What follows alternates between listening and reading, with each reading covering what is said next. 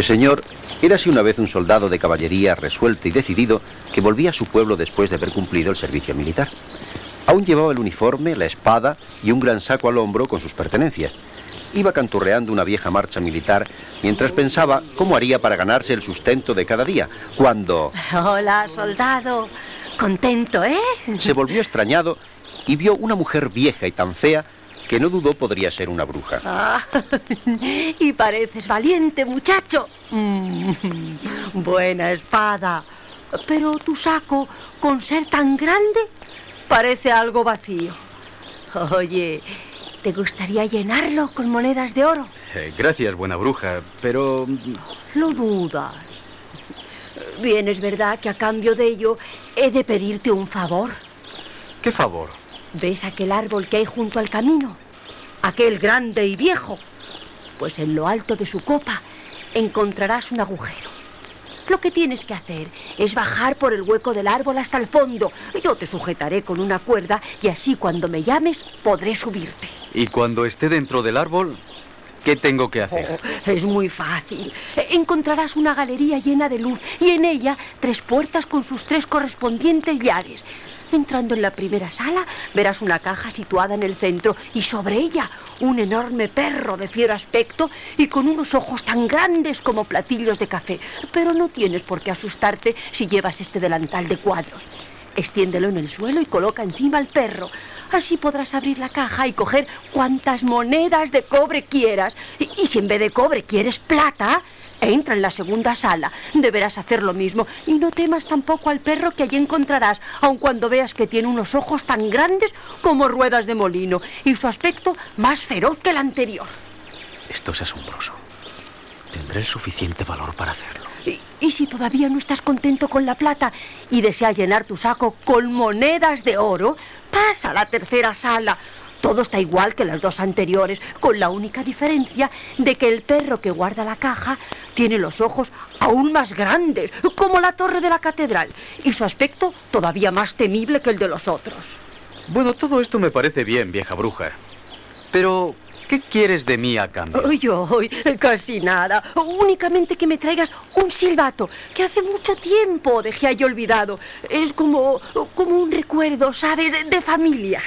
El soldado no estaba muy convencido de todo esto, pero como no tenía un solo céntimo en el bolsillo, pensó que no sería mala forma de empezar a hacer fortuna.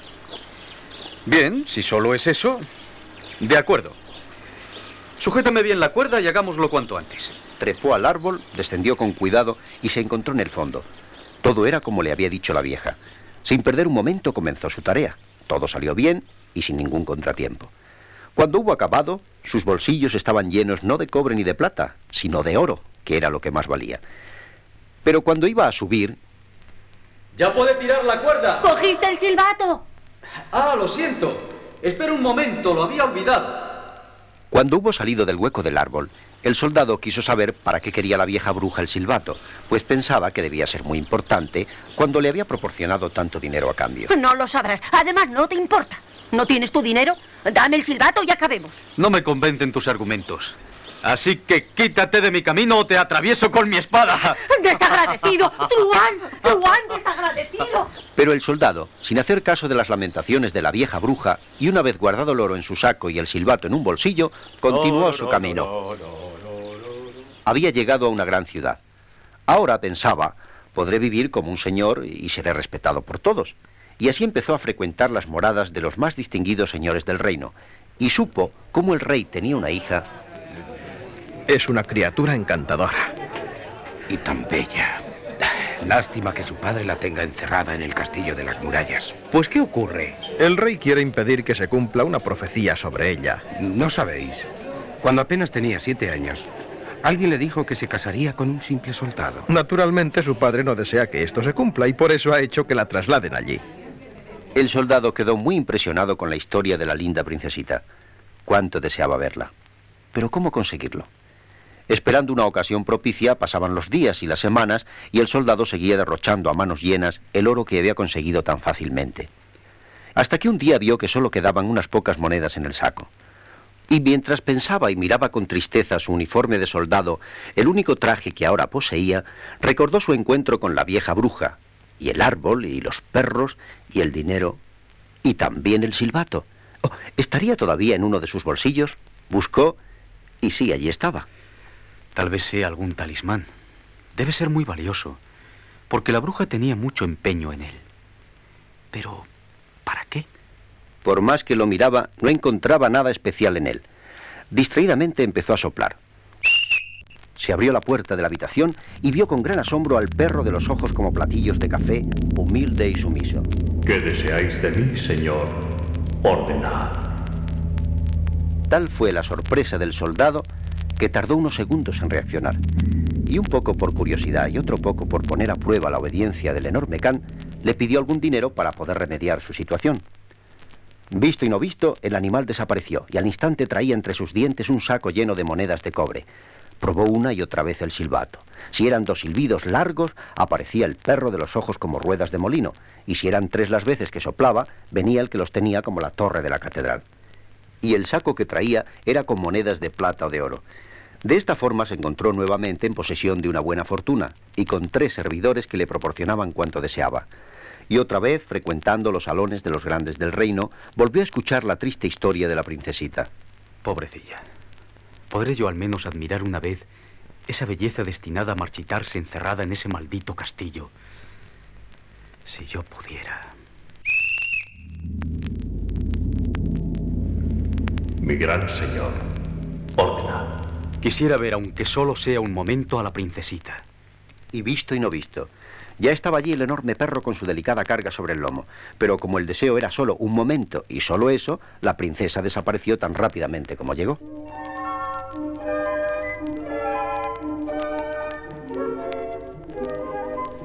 He tenido un extraño sueño esta noche, padre mío. Creo que montada sobre un perro de ojos tan grandes como platillos de café, he llegado a la habitación de un soldado. El rey no dio importancia a las palabras de la princesita. Estaba tan sola en aquel triste castillo que cualquier sueño pudo haberle parecido una bella realidad. Pero la visita volvió a producirse la noche siguiente. Aquello alarmó a los soberanos. Recordaron entonces la profecía. ¿Cómo evitar que se cumpliera? Todos estaban preocupados sin saber qué solución tendría. Y más preocupada que ninguno, la reina madre de la princesa. Y después de mucho pensar y pensar, dio con la solución. Pondría en el vestido de la princesa un saquito de tela fina llena de granos de trigo. Haría un agujerito en el fondo y... El camino recorrido por el perro con la princesa montada en su lomo quedó regado con los granos de trigo. Así fue fácil prender al soldado y encerrarle en un horrible calabozo. Únicamente una pequeña ventana le dejaba ver un poco de cielo. Al día siguiente sería ahorcado. Ya no podría ver de nuevo a la princesita ni siquiera un momento. ¿Qué hacer? Quedaba tan poco tiempo. Qué tumulto en la plaza. La gente iba y venía apresuradamente. Comprendió, faltaba poco tiempo y él... Un muchacho corría hacia la plaza y en su carrera perdió una zapatilla. Quedó delante del ventanuco y el soldado la recogió. Oye, muchacho, para un momento, detente. ¡Eh, mi zapatilla! ¡Deme usted mi zapatilla! Sí, sí, te la daré y aún más. ¿Quieres hacerme un favor? Te daré cuatro monedas de oro. El muchacho aceptó y siguiendo las instrucciones del soldado fue a casa de este y le trajo el silbato. Toma lo que te ofrecí. Es todo lo que tengo. El chico salió corriendo contento con las cuatro monedas de oro y el soldado guardó cuidadosamente el silbato en el bolsillo. La gente seguía llenando la plaza para ver el espectáculo. Llegó la hora y el soldado fue conducido al patíbulo. ¿Cuál es tu último deseo? Desearía que me dejasen tocar una canción de despedida con este silbato. Pues sí, sea. Tocad, tocad. Y ante la sorpresa general, según silbaba, aparecieron a su lado los tres perros gigantescos, el de los ojos como platillos de café, el que los tenía como ruedas de molino y aquel cuyo tamaño eran como la torre de la catedral. Esperaban la orden de su amo para abalanzarse contra la multitud. Un miedo espantoso sobrecogió a todos los reunidos en la plaza y se hizo un silencio de terror. El rey, que tenía tanto miedo como cualquiera de sus súbditos, y comprendiendo la situación, habló tímidamente. Bien, soldado, te perdono. Y aún haré más. Te concedo la mano de mi hija. Y algún día reinaréis y gobernaréis a mi pueblo. Una gran algarabía acogió la decisión del soberano.